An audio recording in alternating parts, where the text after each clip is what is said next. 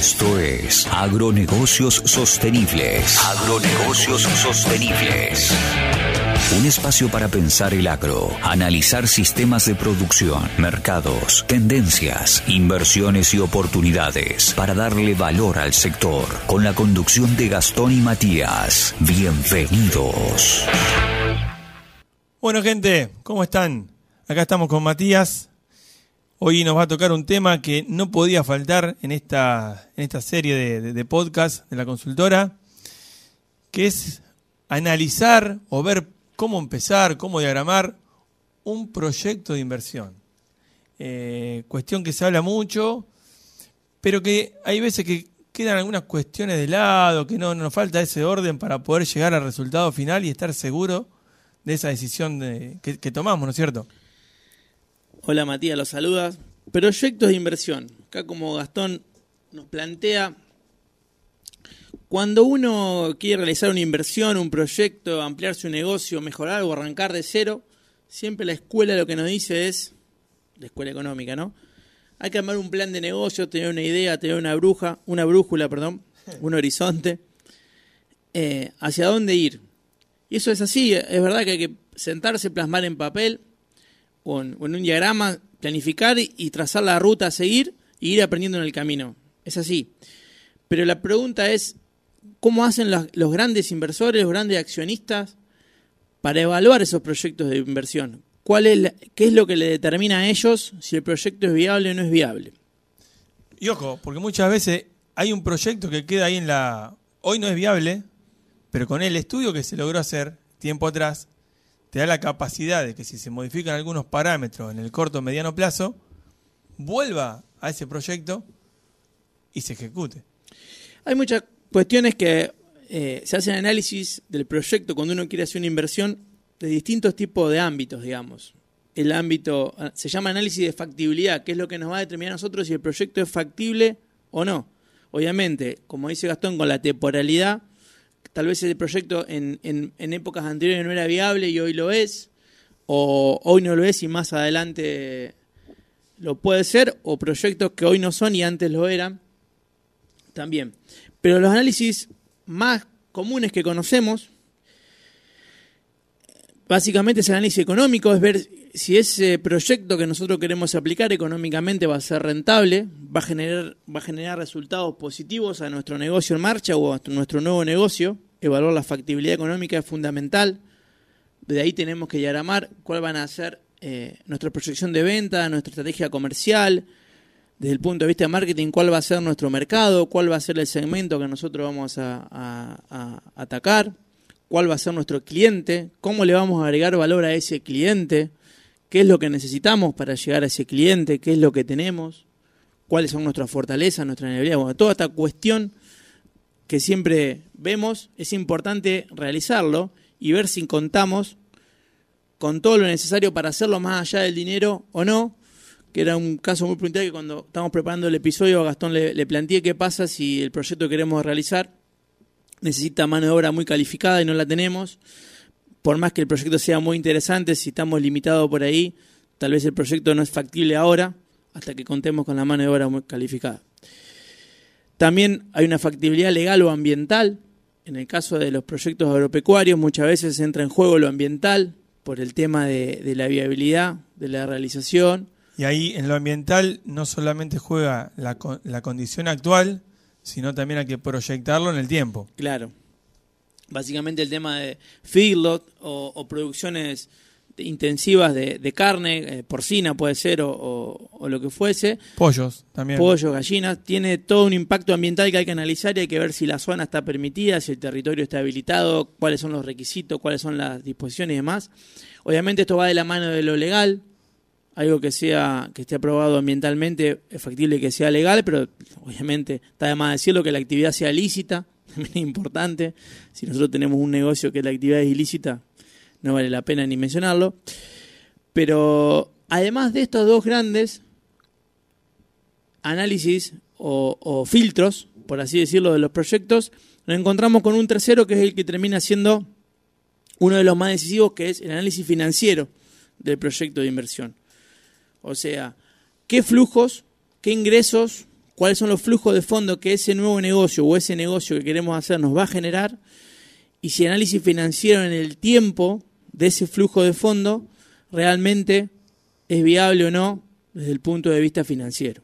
Ahí a nivel financiero hay como dos premisas, dos lineamientos teóricos que hablan. Uno, el valor tiempo del dinero, que esto que decíamos que un peso hoy vale más que un peso mañana. Y otro, el valor del riesgo, el riesgo, que un peso sin riesgo vale más que uno con riesgo. Esas son dos cosas que hay que tenerlas muy en cuenta eh, porque terminan marcando eh, el resultado que vamos a empezar a buscar. Esto que Gastón plantea se nos traduce a nosotros básicamente en la rentabilidad o en el margen que nosotros le vamos a pedir a nuestro proyecto de inversión. Ese margen tiene que ser suficientemente o apto o adecuado para, en base al riesgo, compensar, compensar el riesgo que tenga el proyecto y al mismo tiempo compensar el valor del dinero en el tiempo. Claro.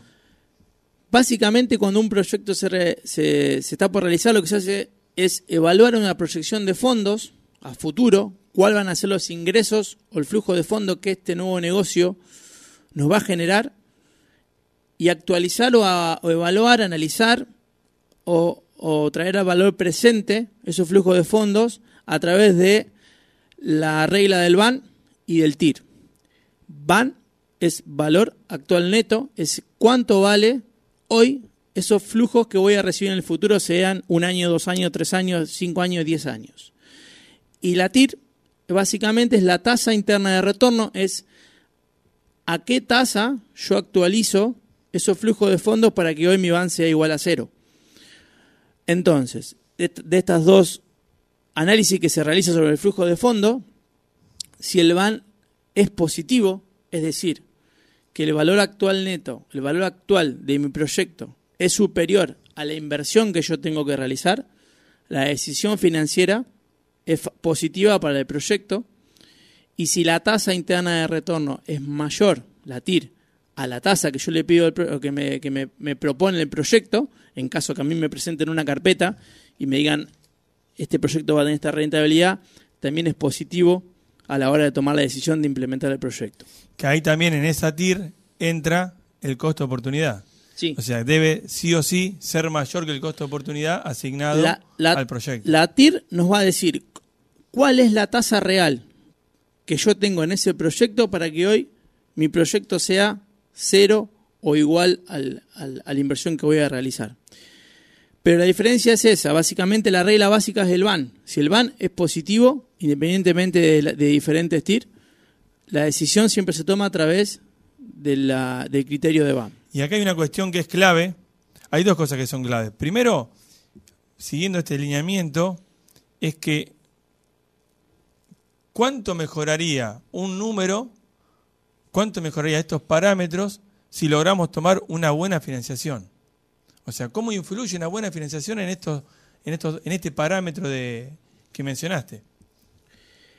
Básicamente la financiación lo que hace es apalancarnos nuestra inversión particular, porque nos permite obtener un flujo de fondo apalancado en un financiamiento de un tercero, mejorando nuestro ratio de, rentabilidad sobre inversión, pero en sí, eh, y al mismo tiempo nos carga de un costo financiero al proyecto. y, a su vez carga con eh, riesgo.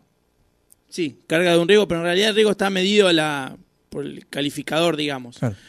Pero en este caso, el número que se mejora no sería ni el BAN ni el TIR, sino básicamente el porcentaje sobre inversión, porque a nosotros nos apalanca, nos genera un margen extra, un extra sobre la inversión. Por ejemplo, si la TIR de nuestro proyecto es del 40% y nuestra financiación es al 30%, ese 10% plus que estamos obteniendo lo llevamos nosotros por una inversión real nuestra cero.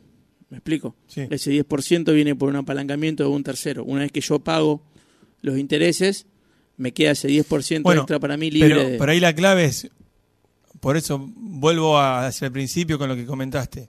Si uno tiene este, este desarrollo escrito, no en la cabeza, escrito, puede aprovechar cualquier cuestión externa que se modifique porque ya sabe lo que está buscando. O sea, uno sabe que X tasa me permite mejorar de X forma mi proyecto. Ahora, una cosa es tenerlo plasmado y otra cosa es que esté dando vueltas por cualquier lado. Así es. La, la mejor forma siempre es tener la planificación escrita y evaluar mediante alternativas cuáles son los parámetros externos que a mí me pueden favorecer o empeorar la situación y obviamente plantearlo sobre el proyecto de inversión para ver en cuánto me mejora o me desmejora el número.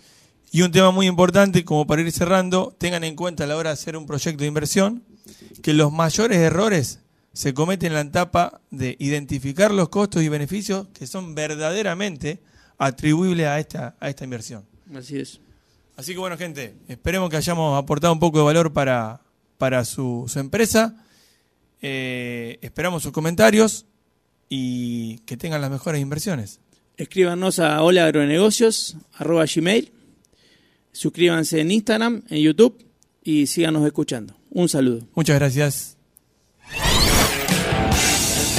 Esto fue Agronegocios Sostenibles. Sumate a este espacio a través de nuestras redes. Nos vemos en una próxima emisión.